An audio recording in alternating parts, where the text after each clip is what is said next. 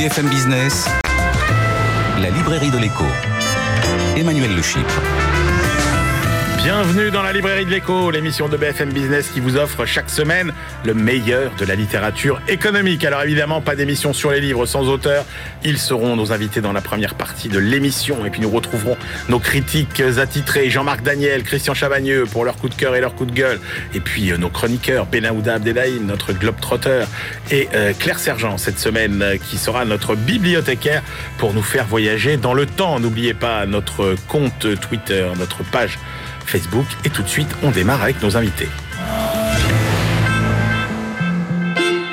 C'est à la panne de l'ascenseur social français que nous allons consacrer cette librairie de l'écho. Comment, au fil des 150 dernières années, la France est-elle devenue un pays de moins en moins méritocratique et de plus en plus héritocratique. Et puis, euh, face aux inégalités d'accès à l'éducation, euh, il faut aussi ajouter les inégalités territoriales. Comment la métropolisation a-t-elle mis à mal notre mixité sociale? Comment refabriquer de la fluidité entre les territoires et les différentes catégories de notre société? Réponse avec nos deux invités. Paul Pasquali, bonjour. Bonjour. Vous êtes sociologue chargé de recherche au CNRS et vous publiez Héritocratie, les élites les grandes écoles et les mésaventures du mérite aux éditions La Découverte. Et Pierre Vermeren, bonjour. Bonjour. Vous êtes professeur d'histoire à Paris 1 Panthéon Sorbonne, l'université, et vous publiez L'impasse de la métropolisation. C'est aux éditions euh, Le Débat Gallimard. Je commence avec vous, Pierre euh, euh, Vermeren. Faites-nous en accéléré l'histoire de la métropolisation. Comment on en est venu à se concentrer dans les grandes villes? Est-ce que c'est un mouvement naturel Est-ce que c'est le sens de l'histoire ou bien est-ce que c'est le fruit d'une politique? C'est une politique.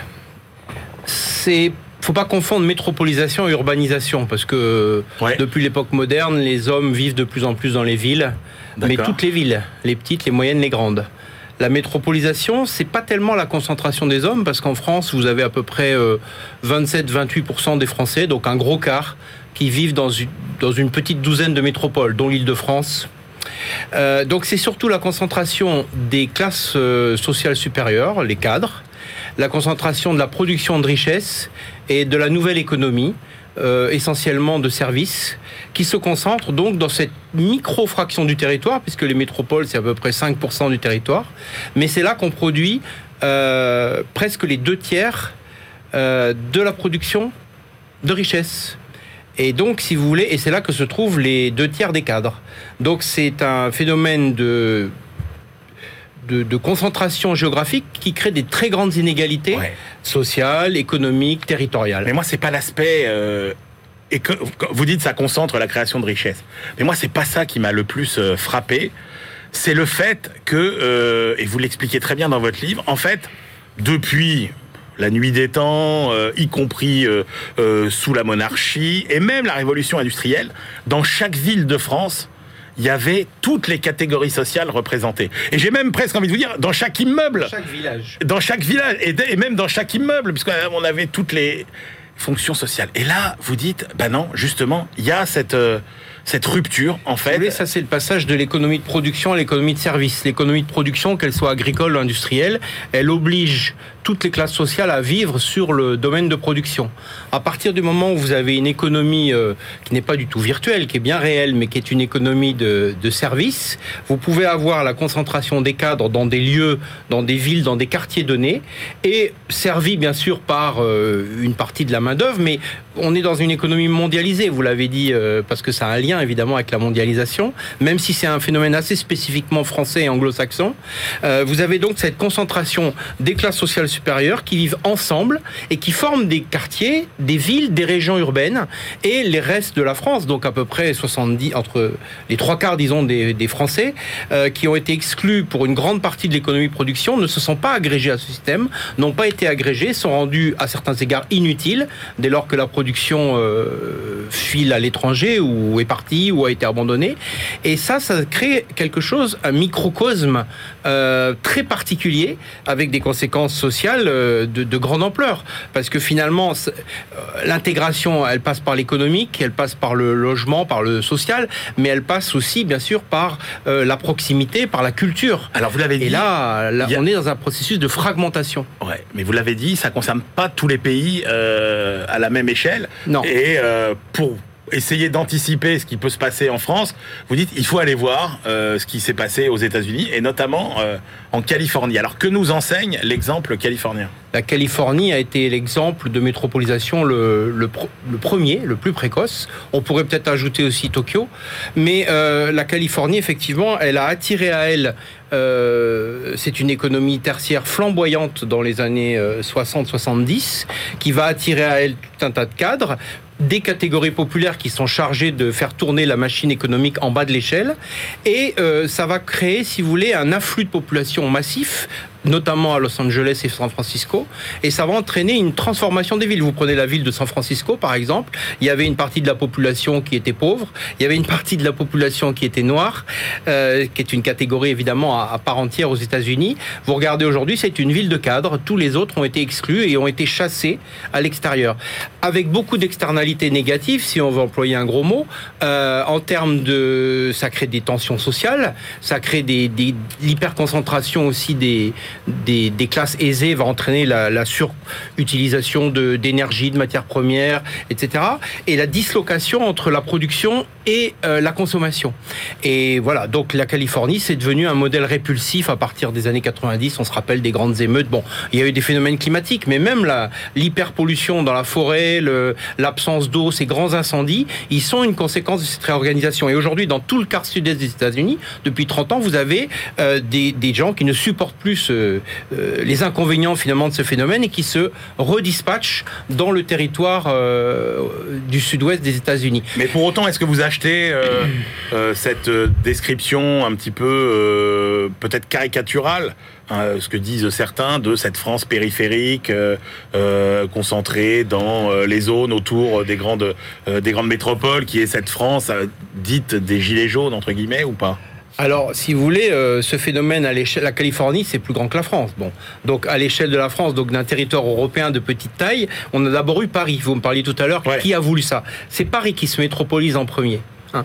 Paris devient c'était la capitale industrielle de la France, c'était la deuxième région industrielle d'Europe après la Roure. Il n'y a plus d'industrie aujourd'hui. Il reste 400 000 emplois industriels en Ile-de-France. Tout est parti, tout a été envoyé ailleurs, soit en province d'abord, soit dans le reste de l'Europe, soit en Asie. Et il reste une économie euh, tertiaire super productive dans laquelle euh, nous travaillons.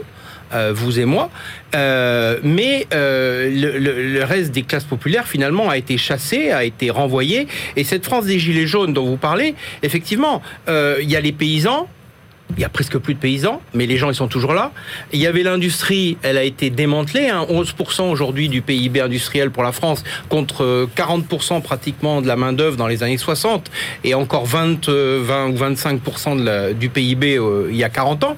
Donc on voit que cette industrie elle a été démantelée et donc cette France des gilets jaunes, c'est à la fois une France qui a été chassée de ses territoires par le départ de la production et par un phénomène, par une dynamique de, de spéculation en 40 ans, le prix de l'immobilier en Ile-de-France a été multiplié par 10, donc, les salaires par 3. Donc vous voyez ce que ça signifie en termes de répartition de la population. Euh, vous faites pas de lien particulier entre la, la, traditionnelle centralisation euh, à la française et cette métropolisation on peut faire le lien. On peut même dire que Paris a été la capitale ouvrière de la France et la capitale révolutionnaire euh, pendant presque deux siècles, et qu'après 68, un certain nombre de personnes se sont dit maintenant ça suffit, il faut changer de modèle économique. Alors ça a d'abord été le cas de Paris euh, à la fin du XXe siècle, et ce modèle parisien nouveau a été étendu à une dizaine de métropoles de province. Euh, Bordeaux, Strasbourg, Lyon, euh, Toulouse, etc., qui sont devenus des petits paris dans leur territoire et dans lequel s'est produit en, un quart de siècle le même phénomène, c'est-à-dire expulsion, alors c'est pas le cas de Marseille, expulsion des classes populaires, expulsion des industries, parce que, l'industrie est partie, euh, capture des emplois à haute valeur ajoutée et donc des cadres, où on peut inverser, Et euh, spéculation immobilière, transformation du paysage au centre de la métropole, et puis autour, eh bien, euh, les infirmières, les instituteurs, euh, les boulangers, ils sont obligés de partir de plus en plus loin. Et c'est vrai qu'ils vont nourrir cette France des Gilets jaunes, ah. qui regardent les métropoles un peu à la jumelle, mais qui en même temps viennent y travailler oui, tous les jours. oui, sauf qu'aujourd'hui, ceux qui veulent changer de modèle, c'est principalement les gens des métropoles et alors notamment euh, ce paradoxe que vous soulignez, c'est que les gens qui nous parlent le plus d'écologie, euh, de décroissance, etc., aujourd'hui, ce sont les écolos des métropoles.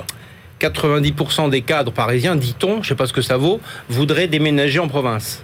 Bon, euh, effectivement, peut reprendre le modèle américain, ce modèle atteint ses limites parce que le type de ville qui a été construit avec ça euh, a beaucoup d'inconvénients. Inconvénients écologiques, inconvénients sécuritaires, inconvénients liés au prix, notamment de l'immobilier. Et effectivement, euh, on a une pointe avancée de cette, euh, de cette upper class, on pourrait dire, de cette classe favorisée qui, au bout d'un moment, voit les limites et se dit, et c'est ce qu'on dit, c'est le débat actuellement sur le départ et la réinstallation en province, l'essor des villes moyennes et petites. Bon, on verra ce qu'il en sera dans 10 ou 15 ans parce que. Mais comment on remet de la cohésion sociale dans tout ça Alors, comment on remet du lien, de la fluidité entre euh, ces métropoles et le reste du pays bah Peut-être qu'il faudrait. Euh, on a un réseau en France de villes secondaires, les préfectures pour parler simplement, euh, qui maille le territoire, qui a fonctionné très très bien pendant des siècles. Alors il ne s'agit pas de revenir au passé, il s'agit peut-être de rééquilibrer la charge de travail. Vous savez, avec un État qui emploie presque un Français sur trois, directement ou indirectement, il y a de, la, il y a, il y a de quoi faire, je dirais.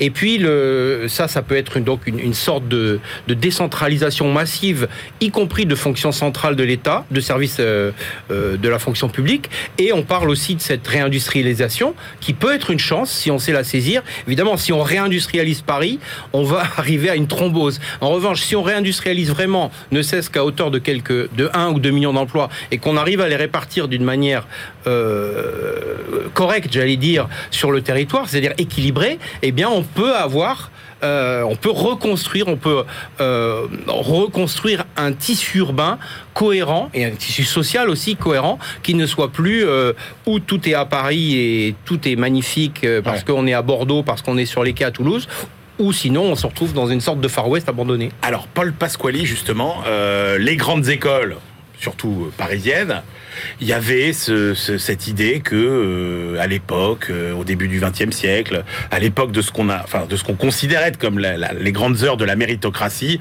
il y avait tous ces jeunes qui venaient des lycées de province euh, dans nos grandes écoles parce que c'était l'âge d'or du mérite. Alors d'abord, est-ce qu'il a existé cet âge d'or du mérite ou est-ce que c'est un peu un fantasme qu'on entretient?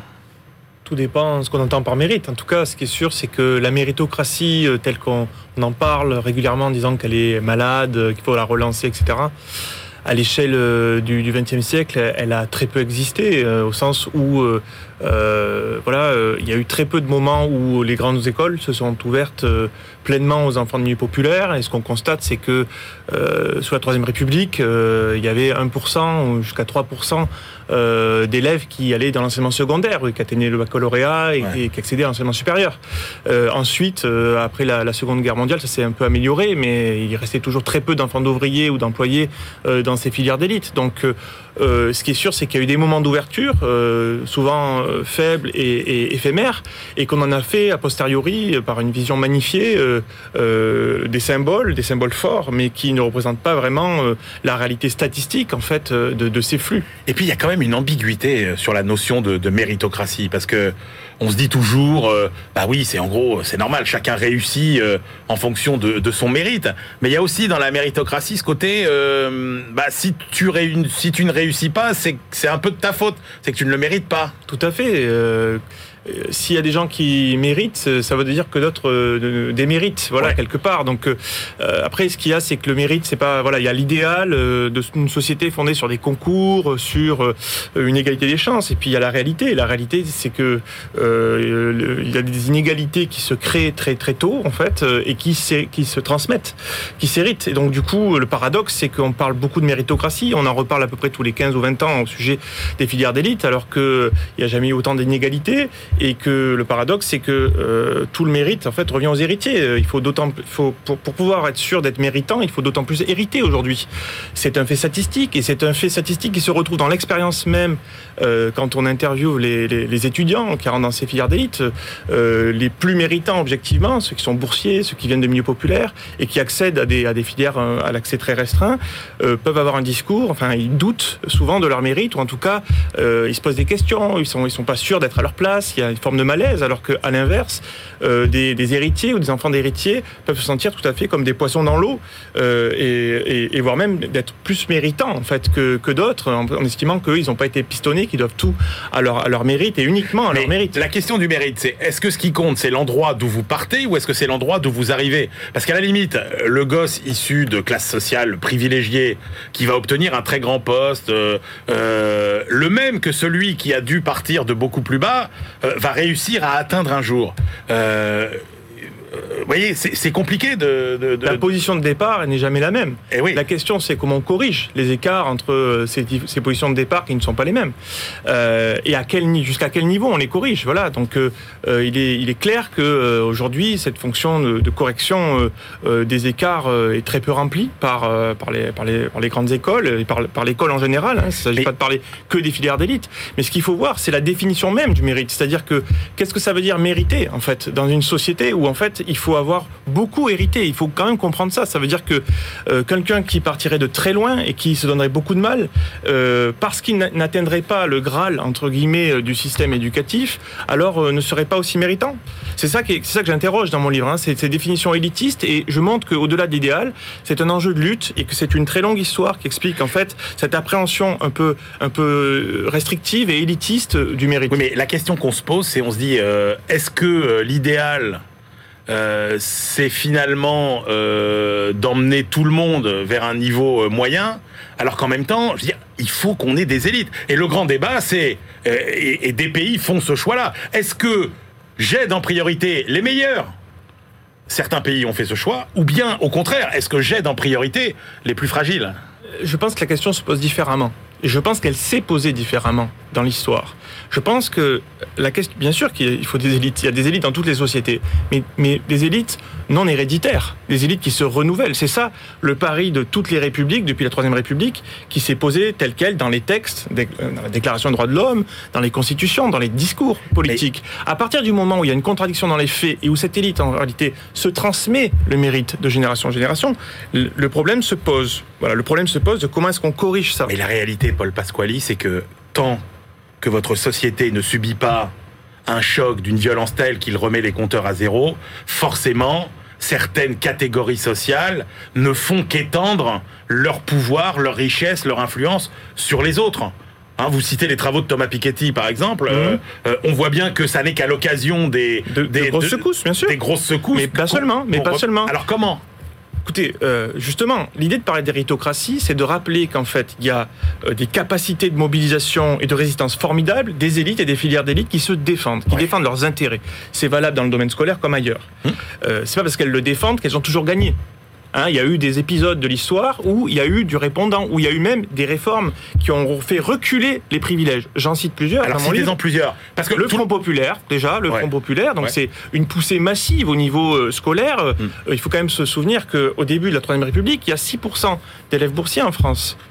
Hein, euh, dans les années 20-30, ça passe à 25%. Et cette progression, ensuite, elle est continue. Elle est lente, mais elle est continue. Euh, il y a un, euh, une première, un premier désir de, de, de créer l'école nationale d'administration, l'ENA, dont on a parlé récemment. c'est le Front populaire. C'est la réforme Jean Zé, qui échoue parce qu'il y a une guerre. Mais c'était très novateur pour l'époque et très audacieux. À la Libération, le, le plan Langevin-Vallon, et juste avant le plan Langevin-Vallon, le, le, fait de rendre public, de nationaliser l'école libre des sciences politiques, l'ancêtre de Sciences Po. Le fait de créer l'ENA, et non seulement de créer l'ENA, mais de faire un concours euh, pour des fonctionnaires, un concours euh, interne et un concours externe. Vous voyez, il y a eu différentes manières de créer euh, des formes de correction, parce qu'on était conscient en fait qu'il y avait à la fois une parisianisation et un embourgeoisement des élites, qui était une tendance de fond, une tendance lourde. Les grandes écoles là-dedans, vous considérez qu'elles sont qu'elles sont coupables ou qu'elles sont un peu bouc émissaires, sachant qu'on a l'impression que dans tous les pays, vous avez un peu le... des équivalents, quoi? Grandes universités britanniques. Sincèrement, ça, n'est pas le problème. pour un historien ou sociologue, c'est n'est pas le problème. ce qui est clair, c'est que moi, mon, mon, travail consiste à faire une histoire de la reproduction sociale pour sortir d'une vision faussée de la reproduction sociale comme loi immuable, mécanique. En réalité, c'est le produit de choix politiques, le produit de, de lutte, de lutte entre des groupes sociaux, et, et, au sein aussi des élites, il y a des luttes. Il hein. faut bien voir qu'il y a des élites plus conservatrices, d'autres plus progressistes. Ça aussi, ça fait bouger l'histoire. Je parle de mai 68, je parle aussi de, de, 81, de l'arrivée des socialistes au pouvoir. Donc, euh, au fond, euh, elles ont toujours eu des grandes écoles euh, une, deux faces. À la fois, elles fascinent, elles peuvent briller par leur prestige, et en même temps, elles cristallisent beaucoup de, de critiques ou de ressentiments, parce qu'elles incarnent bien aussi les blocages de la société française avec, alors quand même pour le coup, cette spécificité française, euh, cette consanguinité qui est quand même plus forte qu'ailleurs. Parce que si vous prenez les grands corps, euh, si vous prenez ensuite la composition, par exemple dans les entreprises, euh, des conseils d'administration, en fait tous ces gens qui ont grandi sur les mêmes bancs, qui se retrouvent des deux côtés de la barrière tout au long de leur carrière, dans le privé, dans le public. Enfin, je veux dire, il n'y a pas beaucoup d'endroits. Moi, si je, si je, regarde les travaux qui ont été faits par, je sais pas, Zuckman, etc. Cette reproduction quand même des, cet entre-soi, il est quand même particulièrement marqué en France bah, C'est une autre idée reçue. C'est-à-dire que ah ce qui se passe en France, c'est que l'entre-soi repose beaucoup sur le critère scolaire. C'est-à-dire que la définition du mérite est, particulièrement scolaire. Et ça, c'est lié euh, à l'histoire française, euh, au poids aussi qu'a eu l'école dans la construction de la République. Euh, dans d'autres pays, il y a aussi beaucoup d'héritage. Il y a aussi une héritocratie. On prend le cas américain, euh, tous les présidents sortent quasiment tous de la Ivy League et ont participé à des fraternités lorsqu'ils étaient étudiants. Dans le cas anglais, c'est Oxbridge. Si on ne sort pas d'Oxford ou de Cambridge, c'est compliqué. Je vous rappelle que Michael Young, le sociologue qui a écrit ce roman, qui a créé le mot de méritocratie en, 50, en 58. Et dire que j'allais oublier de vous poser Michael la question. Young, racontez, euh, c'est pourquoi il écrit ce, donc ce, roman dystopique qui raconte une société du futur, un peu dans le genre de George Orwell, euh, qui, qui, sombre dans le chaos parce que euh, justement l'élite est tellement fermée, tellement sûre de, ses, de, son intelligence et de ses privilèges qu'elle finit par ne plus se renouveler. Et bien Michael, Young était un, chercheur et un éminent euh, militant représentant du Parti travailliste d'après-guerre, et il reprochait précisément au Parti travailliste dès les années 60 bah, de se fermer et de se fermer aux, couches populaires et de, faire trop confiance au diplôme en considérant que finalement euh, euh, la méritocratie ça, suffisait, il suffisait de donner les mêmes chances à tout le monde, chances formelles j'entends, euh, et, on, était sûr d'avoir un minimum de mobilité convenable. Comment ça se corrige?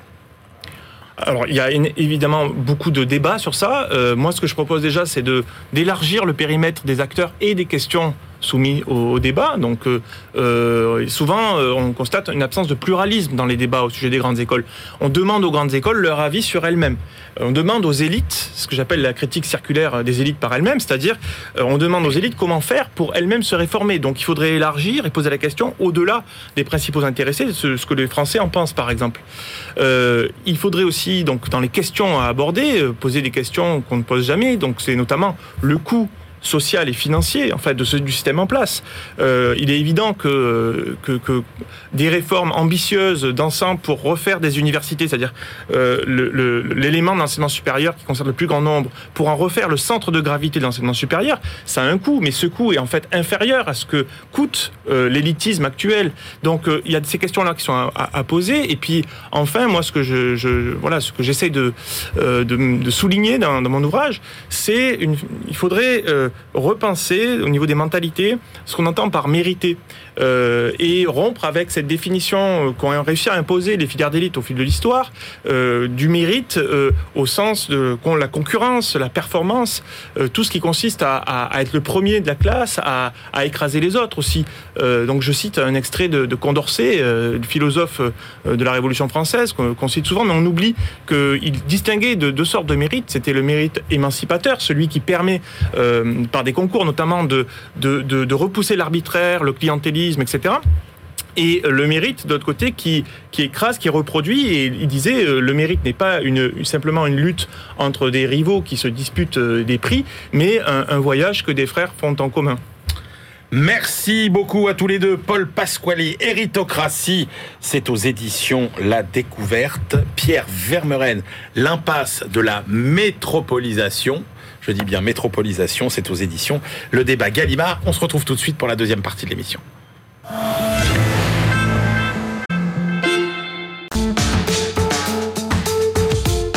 BFM Business, la librairie de l'écho. Emmanuel Le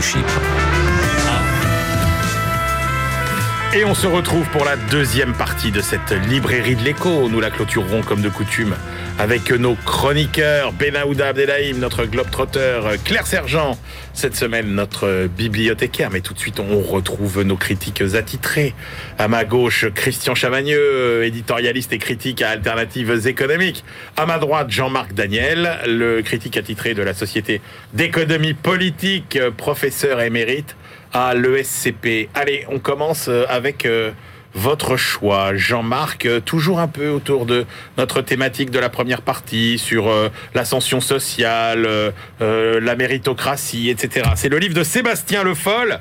Reste à ta place aux éditions reste à ta place. C'est une injonction qui est puisqu'il y a un point d'exclamation dans le titre. Et donc euh, ça rejoint un peu d'ailleurs le livre dont nous parlions la semaine dernière, qui était le livre de euh, Pierre Rosanvallon sur euh, les, les, émotions face effectivement au, mépris. Donc c'est un livre sur le mépris, ce qu'il appelle les imposteurs, c'est-à-dire les gens à qui on fait sentir qu'ils ne sont pas justement à leur place, qu'ils sont des imposteurs parce qu'ils se trouvent dans un lieu, dans une réunion, dans un corps social où ils n'ont pas véritablement leur place. Alors le livre, euh, en fait, est un livre qui se lit à, trois niveaux. Il y a d'abord son histoire personnelle. Il raconte son histoire personnelle avec euh, deux journalistes qui finit rédacteur en chef au, point, avec des anecdotes assez croustillantes. sa rencontre avec Jean d'Ormesson est absolument fabuleuse. Sur donc Jean... Sébastien Le Foll, il vient d'un milieu tout à fait euh, modeste. Tout à fait modeste. En gros, il n'a pas les codes parisiens. non, non, non, il n'est pas parisien. Il vient du centre de la France, de la région de Vichy. Et donc, en deux mots, hein, Jean d'Ormesson lui sert un petit déjeuner où il y a des biscottes et du beurre. Et alors le beurre est très dur, donc il a du mal déjà à couper le beurre. Et une fois qu'il essaie d'étendre le beurre sur la biscotte, évidemment la biscotte se casse. Et alors il regarde la tête de Jean d'Ormesson qui a l'air un peu mi-figue, mi-raisin. C'est raconté euh, avec beaucoup alors d'humilité. Il est assez humble par rapport à cet événement et c'est très drôle en fait. Bon, donc il y a ça. Qui... La deuxième partie, c'est effectivement des gens qui racontent les moments où ils se sont sentis un peu humiliés, où ils se sont sentis méprisés. Donc ça va depuis euh, donc il y a des, gens très divers, euh, y compris par exemple Nicolas Sarkozy. Quand on l'a, euh, ce qui a le plus frappé, c'est quand on l'a critiqué sur ses propos sur Madame de Lafayette et, ah et, sur la princesse de Clèves. Et puis ensuite, il y a des données statistiques sur effectivement la mobilité sociale, les problèmes, les enjeux qu'il y a dans les, les, rigidités sociales qu'il peut y avoir en France. Alors le livre se lit de façon très agréable, hein, c'est sur un ton très alerte, on apprend beaucoup de choses. Si je devais faire une critique, euh, à un moment donné, justement à propos de Sarkozy, il téléphone à un des journalistes qui a le plus assassiné Sarkozy, et le journaliste lui dit, écoutez, mais je méprise Sarkozy parce qu'il est méprisable. Et donc, euh, on peut se poser la question de savoir si est-ce qu'il n'y a pas à un moment donné des gens qui sont méprisables? Ce qui est, je trouve intéressant, c'est euh, le Point avait fait un numéro spécial qui s'appelait La tyrannie des susceptibles. Et donc, on retrouve pas cette question. Je pense qu'effectivement, même les gens méprisables ne doivent pas être systématiquement humiliés, mais cette dimension des, des, des gens un peu outrecuidants qui se, est un peu l'absent du livre. Autrement, pour le reste, effectivement, c'est quand même assez saisissant sur ce qu'est la société française qui n'arrête pas de parler d'égalité et qui est une, euh, une, un ensemble de castes, de connivence, de mépris qui est assez bien écrit. Bon, un livre manifestement plus accessible que celui de Pierre Rosanvallon. Euh, ah, oui, ça, ça ça, c'est sûr. On est plus dans la légèreté que dans la réflexion, c'est sûr. Moi, la, première partie qu'a décrit Jean-Marc, celle-là, moi, elle m'a touché. Le, parcours euh, euh, du personnage qui vient d'une famille euh, très modeste et qui devient journaliste, celui qui a Martin Eden sur, son, comme, sur sa table de chevet. Je pense que ceux qui ont eu Martin Eden sur sa table de chevet savent, il n'y a que ceux-là qui savent ce que ça veut dire. Celui bah, qui c'est quoi Martin Eden? Martin Eden, c'est un personnage qui rêve d'épouser une fille magnifique, mais qui n'est pas, qui est pas de son milieu social, qui essaie de devenir écrivain écrivain qui va, comme on dit, manger de la vache enragée pendant des années et des années. Je vous révèle pas la, fin de l'histoire. Euh, ceux qui ont connu ça savent ce qu'il y a dans Martin Eden. Et puis celui qui se retrouve dans des situations sociales où il n'a pas les codes euh, sociaux et culturels et qui se fait humilier, honnêtement, moi, c'est un peu mon parcours personnel. Donc je me suis retrouvé euh, dans cette partie du livre, mais qui fait 5% du livre. Parce que pour le reste, au début aussi, je me suis dit, tiens, on se retrouve dans la suite de Pierre Rosan Vallon. Le rôle du mépris dans le, le, fait que la société française est vraiment difficile. voilà. Et non, pas du tout. L'auteur ne s'intéresse pas au mépris dans la société française, il s'intéresse au mépris dans une toute petite partie de la société française, ce sont les élites. Et en fait, il y a deux, trois personnages de gauche, mais en fait, qui, sont, qui servent là de caution. Le thème du livre, c'est le mépris au sein des élites de droite, en fait. C'est ça le vrai thème du livre. Et là, vous avez les gens qui ont fait les grands corps et les gens qui euh, sont euh, des autodidactes, comme le dit l'auteur. Les grands corps, c'est quoi en France? Bon, allez faire un tour à Londres. Vous voyez ceux qui ont fait Oxford, Cambridge ou la LSI, vous allez aux États-Unis, vous êtes Ivy League ou pas? Voilà, ça existe aussi ailleurs. Il n'y a pas qu'en France, d'accord, ce, mépris. Et par contre, évidemment, il va s'intéresser aux autodidactes. Un des premiers exemples que j'ai trouvé assez intéressant, c'est François Pinault, qui se retrouve invité au, dîner de la FEP et les grands patrons parisiens le méprisent, ne lui adressent pas la parole pendant deux dîners de suite. Pourquoi? Parce que c'est un plouc, parce que c'est un provincial, parce qu'il n'a pas les codes parisiens. Je trouve que ça, c'est, comme disait Jean-Marc, c'est assez euh, révélateur peut-être de, la façon dont certaines élites peuvent entre elles euh, se, se, mépriser. Ensuite, là où je suis plus du tout d'accord, c'est quand l'auteur plaque ses présupposés idéologiques sur, sur son analyse. Bien évidemment, euh, ce mépris, il est plutôt de droite ou plutôt de gauche ah bah, Évidemment, il est de gauche, il n'est pas de droite. Hein, c'est le mépris, il est surtout de gauche, nous dit-il à un moment donné. Et il est l'héritage de quoi? D'un État centralisé. On pourrait dire que c'est l'héritage d'un ultralibéralisme qui met les gens individuellement en avant. Il faut réussir et mépriser ce qu'on pas réussi. À l'image d'Emmanuel Macron, il le dit. Euh, bah non, évidemment, c'est de gauche. Donc là, euh, quand il plaque ses présupposés idéologiques, je le suis plus du tout. Et après, je suis comme Jean-Marc. Là, je viens de le critiquer. Et dans le livre, il dit dès que vous critiquez quelqu'un, vous le méprisez. Pourtant, il est bien au-dessus de moi sur le plan social, sur le plan journalistique et sur le plan culturel. Donc voilà, est-ce que j'ai méprisé l'auteur en disant ça? On a du mal un petit peu à saisir quelquefois ce que c'est cette définition du mépris. Donc globalement, c'est pas un livre qui m'a passionné. En plus, il est vraiment très long. Oui, il est, que, ça. Il est, que ça rebondit assez souvent. Juste pas des atouts de l'auteur, c'est quand même de savoir nourrir les anecdotes pour relancer le. Mais ça rebondit comme une balle, vous savez, ça fait comme ça. Hein. Ne nous lancez pas sur la formule physique euh, du rebondissement que Jean-Marc vous décrirait par cœur, euh, du, du, haut de son mépris de polytechnicien, n'est-ce pas Je n'ai pas osé le dire. Il n'a pas dit des édarques des, des polytechniciens. Alors, les édarques, j'aurais approuvé. Est-ce que vous avez aimé les multiples rebondissements du livre que vous avez choisi, le livre de la politologue, sociologue Virginie Martin, qui s'est intéressée au charme discret des séries Les séries, c'est un petit peu le, le, nec plus ultra aujourd'hui de la production d'images, de la production audiovisuelle. Et Virginie Martin nous dit derrière, euh, comme derrière tout produit artistique, il y a des représentations du monde. Est-ce qu'on peut essayer de trouver les représentations du monde qu'il y a derrière ces séries? Bon, évidemment, avant on avait Hollywood, mais aujourd'hui on a Netflix, on a Disney, on a Amazon. Ça reste quand même très américain pour les séries qui sont vues au niveau mondial, pour les, plus mmh. grandes séries. Donc on est toujours dans les représentations du monde des États-Unis, mais euh, on n'est pas sous l'hégémonie américaine. Tous les pays, en Chine, en Corée du Sud, en France, elle prend plein d'exemples. Tous les pays font attention à ce qu'il y ait des séries nationales qui parlent à l'identité qui parle euh, à la culture nationale. Euh, sur le plan social, alors j'ai été surpris d'apprendre que chez Netflix, il y a un chargé de l'inclusion sociale. Et en fait, euh, dans les séries, elle nous dit il y a beaucoup plus d'inclusion sociale que dans les sociétés. On voit beaucoup plus de personnes noires, par exemple. On voit beaucoup plus d'homosexuels ou de personnes transgenres. Il y a un véritable effort pour dire que, voilà, pour inclure ces gens-là dans la société. Les femmes ne sont pas dominées, ne sont pas toujours dominées. Elles sont aussi puissantes, elles peuvent être violentes, elles peuvent vieillir, elles peuvent ne pas correspondent au canon de beauté. Et elle nous dit, euh, je pense à juste titre, l'auteur, l'autrice, que euh, parce que les femmes écrivent les scénarios aussi, beaucoup des séries, mhm. elles sont mieux représentées. Sur le plan économique et politique, euh, c'est toujours les, dérapages qui sont mis en avant. Pas de grands récits politiques, toujours la cupidité, toujours euh, les, petites, petites magouilles privées, sur le plan économique aussi. Nous, journalistiquement aussi, hein, les économies qui arrivent à l'heure, ça nous intéresse pas beaucoup. C'est plutôt quand ça dérape que ça nous intéresse. Et enfin, elle nous dit il y a tout un ensemble de séries qui sont des séries dystopiques et qui se veulent des, lanceuses d'alerte sur le contrôle de la technologie sur nos vies, euh, sur le pouvoir des ultra riches, sur attention à la montée des populismes. Je trouve que c'est une analyse euh, assez intéressante, des qui n'est pas du tout manichéenne. Il n'y a pas les méchants et les gentils. Dans les séries, il y a une tentative d'analyse des représentations du monde derrière ces séries que nous consommons de plus en plus. J'aime bien son passage, bah, parce qu'elle le connaît très bien sur euh, les séries politiques. Euh, où elle raconte un peu les coulisses et effectivement, euh, ça fait grincer des dents, mais c'est quand même euh, assez juste. Jean-Marc Daniel. Alors, c'est un livre, au début, quand j'ai commencé, elle commence par dire, moi je n'aime pas le cinéma, c'est James Bond et Jean Dujardin. Je me suis dit, oh là là, ça va être assez caricatural, parce que le, cinéma, c'est pas James Bond et Jean Dujardin. Alors, c'est un, un travers qu'on retrouve un peu dans le livre à plusieurs reprises. Il y a des moments où je me dis, ça va un peu, elle est un peu rapide dans ses conclusions, c'est un peu dépensif. Quand elle fait sur la géopolitique des séries, Christian l'a bien dit, elle met bien avant le fait que les séries, c'est ce qu'elle appelle les Dan. Donc il y a les GAFA, et puis il y a les Dan, donc Disney, Amazon, Netflix. Ah oui. Et donc elle dit les Dan dominent véritablement le, le- le monde de la série, mais euh, chaque pays a son. Elle, elle montre assez bien. Je trouve il y a un passage assez intéressant où elle dit, en plus, pour en faire des séries, il faut faire des scénarios, il faut donc des auteurs. Et, les, et les- les- un des atouts des Dan, c'est qu'ils valorisent plus que les auteurs qu'en Europe et singulièrement en France. Elle dit, en France, l'auteur est assez maltraité par rapport euh, aux acteurs ou par rapport euh, aux autres intervenants. Donc on apprend quand même beaucoup de choses. Elle est assez euh, effectivement équilibrée dans son jugement. Euh, euh, elle met en avant un certain nombre de difficultés auxquelles on pourrait pas penser naturellement. J'ai trouvé malgré tout qu'il y avait des moments où on avait envie d'en savoir plus. Et puis alors, de temps en temps, il y a un jargon. Enfin, je je sais pas si, si c'est parce que je suis pas un grand consommateur de séries. Il y a des moments où Ça je, doit être ça. Ça doit être ça. je relisais à deux fois avant de dire mais qu'est-ce qu'elle veut dire Ça doit, hein, ça doit être ça. Et donc euh, Un cliffhanger, tout ça, ça, oui, vous- oui, ça, oui, oui, ça vous parle ça, ou pas, Jean-Marc Ou les gens qui regardent la même série, euh, plusieurs épisodes Ah bah oui. là.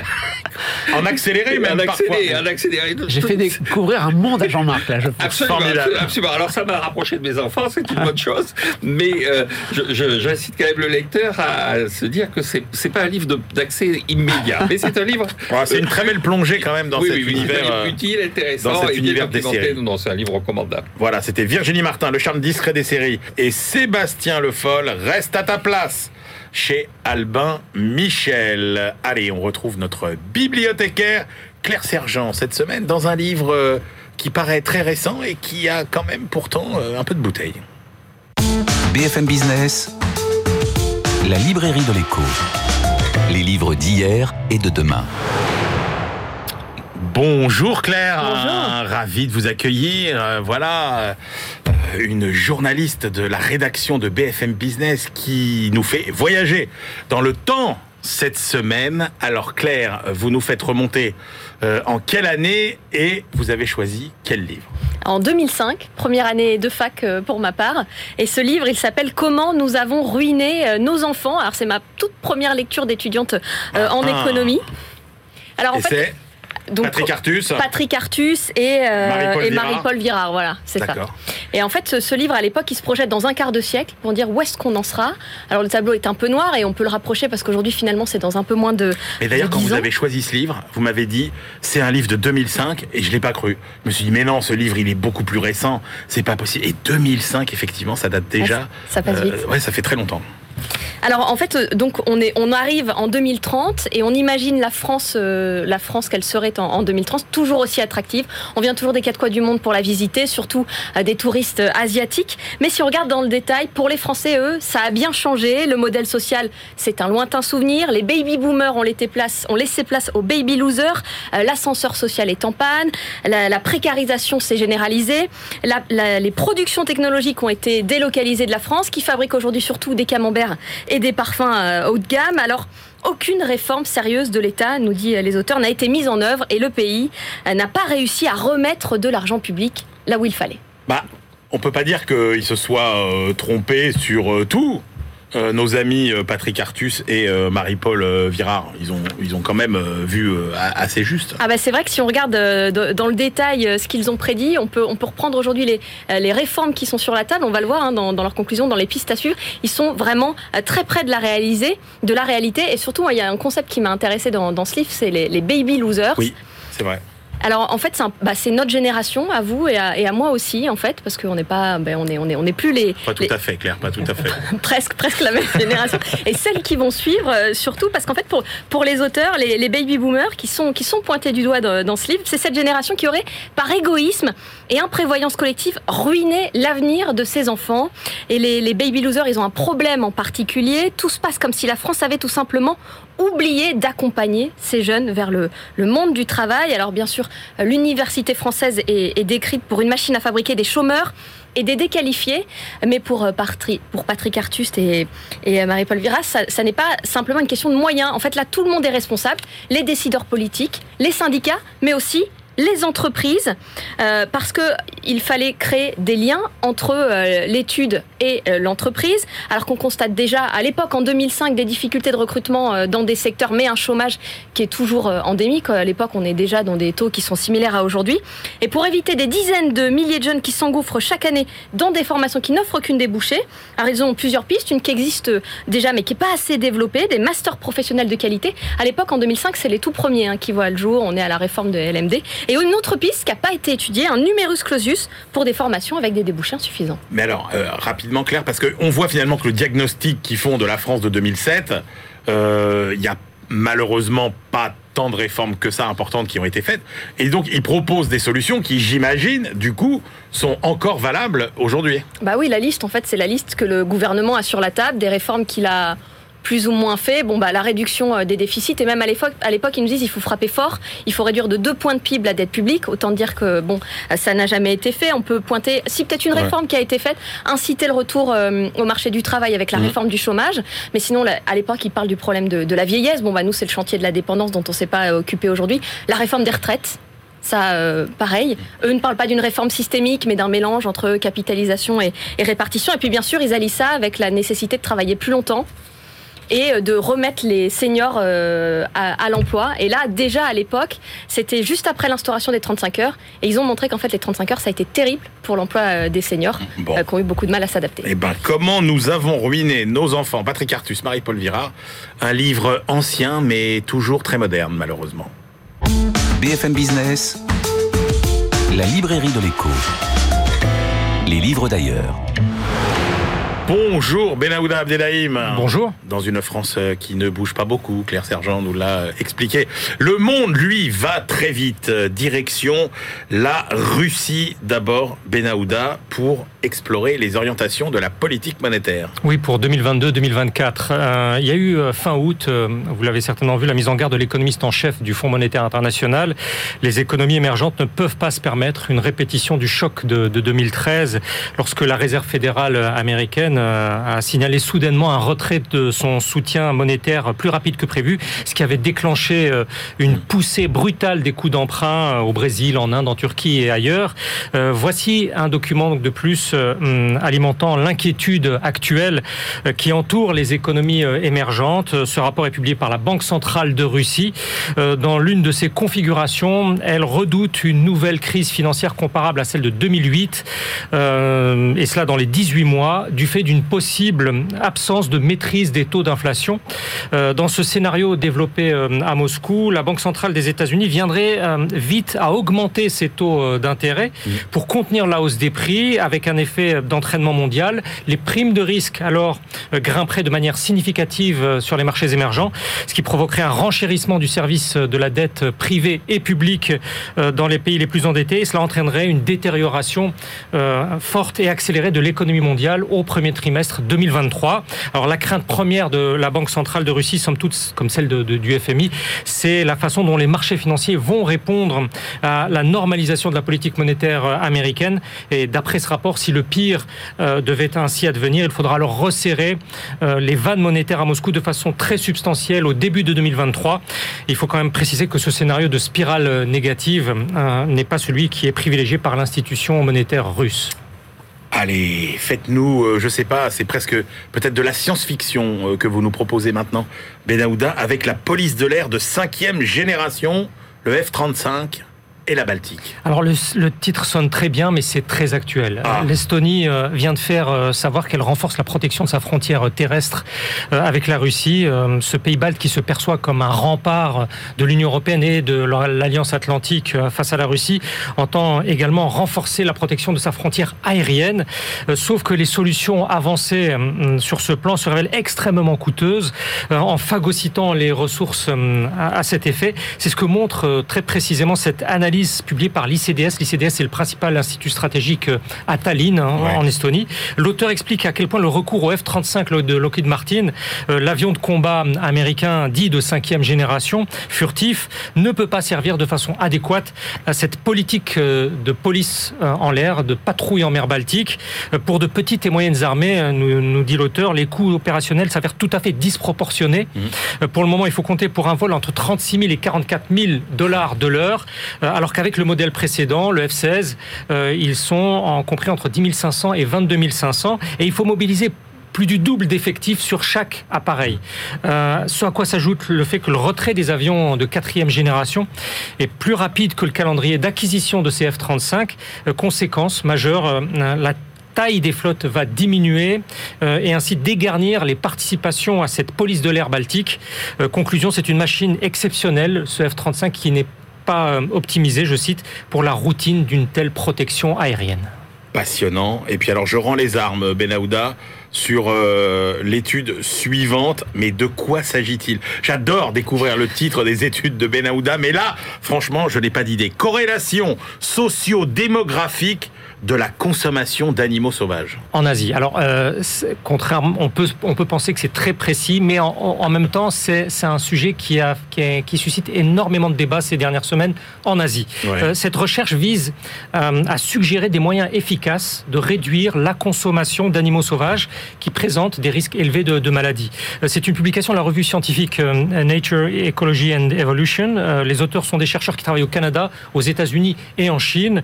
Et ils ont tenté de comprendre l'approche autour des achats de, des produits de la faune à Hong Kong, au Japon, euh, en Birmanie, au Vietnam et en Thaïlande. Euh, plus les personnes qui ont répondu, euh, c'était une enquête de 2020, étaient sensibilisées aux, dégâts multiformes du Covid-19, plus elles se détournent de ces achats. les plus au fait de la maladie sont de 11 à 24 moins susceptibles d'acheter. S'en tenir au, bouclage des, marchés de, qui vendent des espèces sauvages ne suffit pas, nous disent les auteurs. Il, il il s'agit de combiner aussi cela avec une, mobilisation des moyens de communication très ciblés. Alors, les auteurs disent que l'effort de prévention ne doivent pas euh, se concentrer que sur les thérapies, euh, que sur les systèmes de détection euh, transmises, pardon, des, détections des, infections transmises par l'animal. les facteurs environnementaux des épidémies apparaissent tout aussi primordiaux. Et puis, concentrer, nous disent-ils, la sensibilisation sur tel ou tel groupe sociodémographique, euh, d'où le titre, pour plus d'efficacité. Par exemple, en Thaïlande, s'adresser d'abord aux 21-25 ans. Euh, à Hong Kong, s'adresser aux ah foyers fiscaux de plus de 135 000 dollars annuels. C'est vraiment un travail d'orfèvre pour détourner les gens de cette consommation d'animaux sauvages. Et euh, en tout cas, ça contribue assez fortement à, à diminuer les intentions d'achat. Il semble bien que le message soit passé dès 2021. dans les cinq lieux étudiés, euh, la consommation d'animaux sauvages a chuté de 29% depuis le, début de l'année. Et, là encore, la crise sanitaire a été un accélérateur euh, de tendance qu'on percevait déjà. Vous l'avez compris, les études que vous propose Benahouda Abdelhaim, c'est dans la librairie de l'écho et nulle part ailleurs. Allez, c'est l'heure de nos ultimes choix. BFM Business, la librairie de l'écho. Les livres de la dernière minute.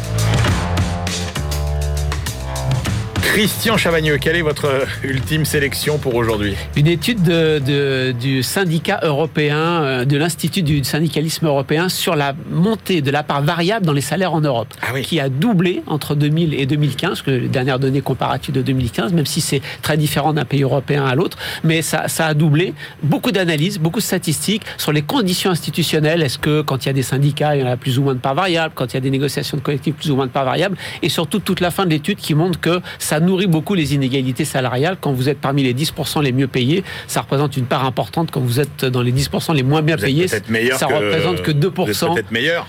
Euh, bah, je vous laisse votre conclusion. Ce n'est pas la conclusion de l'étude. En tout cas, vous pourrez conclure ce que vous voulez. Il y a plein d'études et plein de statistiques pour nourrir votre réflexion. Et c'est ça qui compte. Vous avez totalement raison, Christian. Jean-Marc Daniel. Alors moi, j'ai choisi le dernier livre de Gaspard Koenig qui s'appelle Notre vagabond de liberté. Surtout le sous-titre, c'est À cheval sur les traces de Montaigne. Vous savez, c'est très à la mode de refaire le chemin de Stevenson, d'aller à Saint-Jacques-de-Compostelle à pied. Donc là, Gaspard Koenig a fait un voyage assez célèbre de Montaigne qui le conduit depuis, non pas Bordeaux immédiatement en tant que Bordelais, tout de suite je vis au monde de montagne. Mais enfin, son château était en Dordogne, dans le département actuel de la Dordogne, jusqu'à Rome, en passant par le l'est de la France, la Bavière, à cheval. Donc Gaspard Koenig a fait ça. Donc il décrit les gens qu'il rencontre, le monde qu'il rencontre, avec des réflexions. Et, un peu, alors Montaigne n'est pas le, plus présent dans le livre, c'est plutôt nos contemporains, mais c'est un livre très agréable à lire.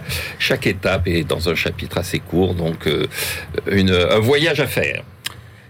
Merci Jean-Marc. Allez, moi je vous ramène à ce grand fiasco industriel Whirlpool. Vous vous rappelez Whirlpool 2017 en pleine campagne présidentielle, la ferme américaine annonce la fermeture de son site d'Amiens. Les politiques s'agitent évidemment. En juillet, c'est l'offre de reprise de l'industriel Picard Nicolas Decailleux qui est choisi. C'est le leader européen de la fabrication de boîtes aux lettres. Mais en mai 2019, l'aventure s'arrête. C'est un fiasco retentissant. Et ce que je trouve intéressant, eh bien, c'est que cette fois-ci, eh bien, c'est Nicolas Decailleux qui euh, est toujours passé un peu pour le, bouc émissaire dans cette affaire, qui nous livre sa version des faits. Et je trouve que c'est extrêmement intéressant d'avoir sa lecture sur la façon dont l'État l'a euh, porté, soutenu, puis euh, lâché. C'est une réflexion très intéressante sur ce genre euh, de situation. Donc c'est à lire, ça s'appelle Leçon de savoir perdre et gagner. C'est aux éditions NBE et c'est donc Nicolas Decailleux. Voilà, c'est la fin de cette librairie de l'écho. On se retrouve la semaine prochaine et d'ici là, bonne lecture.